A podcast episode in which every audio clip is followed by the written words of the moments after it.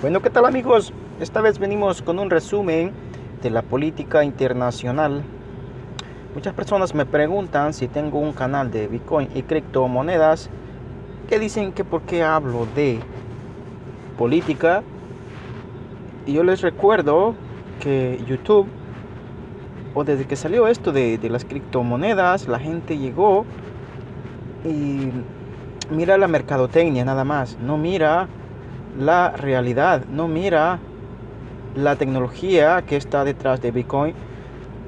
Esto más que una un comprar y vender como un mercado online, si así queremos llamarlo, como un mercado dentro de la red, es más que todo una tecnología revolucionaria donde integra tanto a la, a la sociedad civil como políticos, claro, aquí hay un ingrediente muy importante. ¿Cuál es ese ingrediente? Es una tecnología que no puede ser controlada. ¿Cómo así que no puede ser controlada?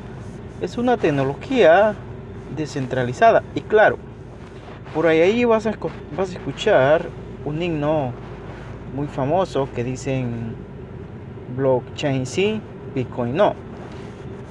¿Qué hay en el fondo de esas palabras? Bueno, lo que existe en el fondo de esas palabras es un control totalitario, que así podemos llamarlo, porque usted, vamos a decir que Pepito, o no sé cómo se llame, tiene un banco. Ese banco puede crear su propia blockchain que es su propia cadena de bloques controlada. Entonces ahí donde entra la cosa de es una red centralizada que utiliza la tecnología de bloques.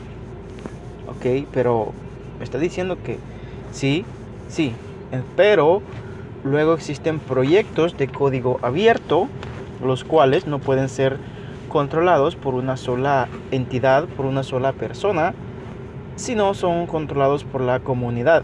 Yo sé que sale o sabe o se escucha a chino cuando no, se entiende. Yo, yo, llevo un par de años en esto y todavía hay cosas que me confunden un poco. Por ejemplo, cuando recién comencé yo pensaba que todos eran monedas minables. Porque cuando entras a una plataforma, a una bolsa, ves ahí la lista de, de productos que tienen pero ahí no te dice si una moneda es minable o si es un token. ¿Y cómo funcionan los tokens? Los tokens es como, vamos a decirlo, si usted entra a un casino, le dan como unas fichas, esas fichas le dan un derecho a jugar en alguna mesa y luego lo puede cambiar por dinero real. Pues precisamente hay algo en las criptomonedas que se llama tokens. Luego están unas, otros proyectos, otras monedas que se llaman proof of stake.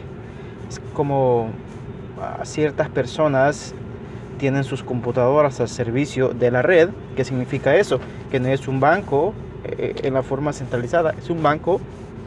Ellos manejan la red, pueden cancelar transacciones.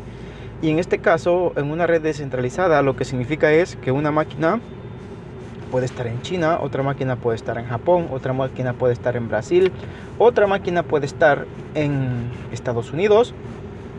Y de esa forma no se, no se ejerce un control totalitario.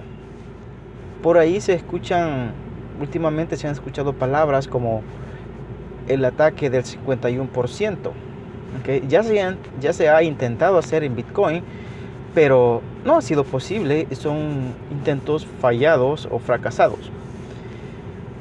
En este tipo de monedas de, proof of stake, donde ciertas máquinas están al servicio de la red y hay algo como por arte de magia donde usted, dueño de X criptomoneda, puede depositar. Eso se llama, funciona un tipo de garantía para los nuevos usuarios, miran ahí, eh, esto, esto es lo que está en garantía. Está en, es un stake, es como un pedazo, se puede decirlo. Pero está distribuido, ese, ese es el punto. Y Y aquí hay que destacar la parte descentralizada. Como les dije, no hay una base central. Por eso se dice descentralizada, de central, centralizada, ¿ok? Es que está, hay un punto, por ejemplo, podemos decir McDonald's o un banco X más famoso, no sé cuál salió en la mente, Chase por así decirlo, tiene su base central, tiene su base de operaciones y ellos pueden abrir bancos en todo el país y pueden a lo mejor abrir en otros países, pero existe una base central, desde ahí se maneja todo. Caso contrario a los proyectos descentralizados en criptomonedas, ¿ok? Es, son ejemplos un poco ahí, un poco pueden confundir, pero vale la pena. Ok. Entonces ya hablamos de los tokens Luego mencionamos las monedas Proof of Stake o prueba de, de, participación. Se puede decir voluntaria porque aquí nadie, nadie te, te, obliga a participar. Es voluntario, eso es lo bonito de esto. No es como la religión. Cuando nacemos, ya la sociedad ha tenido, o donde nacemos, si la familia es, con todo respeto, musulmana, pues por casi por lógica el niño termina siendo musulmán, si es cristiano termina siendo cristiano, si es protestante también con todo respeto, porque las personas que no están alineadas al Vaticano para mí pues son protestantes, no, es mala palabra, es simplemente que no está de acuerdo con las leyes o, o con las reglas que pone el Vaticano, entonces ellos protestan y dicen no, nosotros vamos a hacer nuestra propia iglesia y están en su derecho. Aquí el punto es no estar de acuerdo en todo, sino saber convivir y estar en paz pensando diferente. Pero claro, esta no es clase de tecnología, pero a lo que voy es que este tipo de tecnología, eso es lo bonito, que no tiene usted que estar obligado a participar. Yo pienso que el dinero que conocemos en la actualidad mm, va a seguir existiendo, porque muchos ah, compañeros por ahí se ponen a especular de que el dinero va a desaparecer, a lo mejor sí, va a desaparecer el dinero papel, el dinero, la forma común de dinero que conocemos, como los papeles. Ah, yo, quiero, yo pienso que a lo mejor hasta las tarjetas físicas, porque ya se están convirtiendo en, virtuales, pero igual sigue siendo un dinero controlado por gobiernos o por el sistema. Mm, es caso, entonces, este tipo de tecnología de Bitcoin se va abriendo camino. No se puede decir, bueno, si le puede llamar competencia o una opción que simplemente se presenta ahí, ahí está, como una opción a usarse, como una otra alternativa que la persona va a poder usar. Estamos en pañales en esto porque los políticos en un momento pues ellos pensaron que iban, era, iba a ser algo como todo lo que ha existido. Incluso existen personajes que quisieron registrar el nombre Bitcoin diciendo que ellos eran los creadores. Por ejemplo, se sabe que el creador fue un mentado Santoshi Nakamoto. No se sabe si fue una organización, si fue un personaje. La cosa es que el hombre o la organización, donde por como todo se hizo de forma descentralizada, planeada, pensada, desapareció. ¿Por qué? Y fue muy inteligente porque yo siento que ya, ya estuviera, quizás en el área 51, por así decirlo, ya estuviera allá en algunas cortes porque eh, pues es un invento que, que, que nunca había, habían hecho intentos antes, pero el gobierno podía decir esto no puede. A estas alturas ya los congresistas o más de alto poder a nivel planetario pues, ya dijeron esto no lo podemos detener. Es como decir vamos a detener la luz eléctrica. ¿Por qué? No se puede detener porque para detener Bitcoin a estas alturas o esta tecnología se tiene que ah, se necesita internet y luz eléctrica por así decirlo, son los componentes más fuertes y, y, no solamente destruirían a, la, criptomoneda, sino que muchos bases militares, muchas fuentes de información, muchos sistemas de agua potable dependen de eso, dependen de electricidad. Pues, depende de electricidad básicamente. Internet no, y ese es el punto por lo que no puede ser destruido. Y más aparte, en la actualidad se están creando tecnologías todavía no se sabe, pero hay un proyecto muy interesante por allá, unos desarrolladores de Venezuela, donde es probable que, que, lo mejor, bueno, no quiero hablar mucho del tema, pero es una muy interesante que está pensada en este escenario donde se desconecte todo y bueno, es, un, es otro tema muy aparte, pero se están creando, uh, va a ir evolucionando, por así decirlo. No puede ser controlado, no pueden ejercer control porque está distribuida en una base a nivel planetario y ese es el, el, punto por lo que es una tecnología que ha revolucionado. Ya no estamos como, se puede decir lucha de ideas, pero los millennials o la juventud, yo creo que despertó porque los que están detrás de nosotros, como que el sueño de ellos era nacer, crecer, ir a la universidad, graduarse, un trabajo estable por 20, 30 años de servicio, retirarte, entre comillas, y esa fue tu vida. Pero hoy la juventud como que va más allá. Ellos dicen, ya no basta. Por ejemplo, en mi caso yo nunca he tenido, siempre he trabajado, sí, eso sí, nunca, siempre he trabajado en diferentes cosas, pero yo no sé si es que nací así, pero yo no, no, no, puedo estar en, un... Siempre tengo trabajos que, que, tengo que estarme de un lugar a otro, no, no, no puedo estar así. Es mi forma de ser, no, no todos tienen que ser así, hay gente que no le gusta eso, hay gente que quiere estar, entrar a las 7 de la mañana, a, entrar y ya, yo no, yo soy más de, de estar en movimiento, de, de, ir de un lado a otro, no, no, no, no soporto el encierro. Y porque es como, me siento como esclavizado, porque he trabajado en, fábricas, por ejemplo, operador de, a veces de máquinas allá por el 2008. Ah, he trabajado casi de todo, pero hay algo que lleva en, esa búsqueda de la libertad plena, te lleva a descubrir cosas y, y vas mirando y, gracias a Dios he estado en un país que te da esa oportunidad de escoger lo que usted quiere y pues he tenido esa oportunidad de viajar, no estar como semi esclavizado en un solo lugar, sino tener opciones.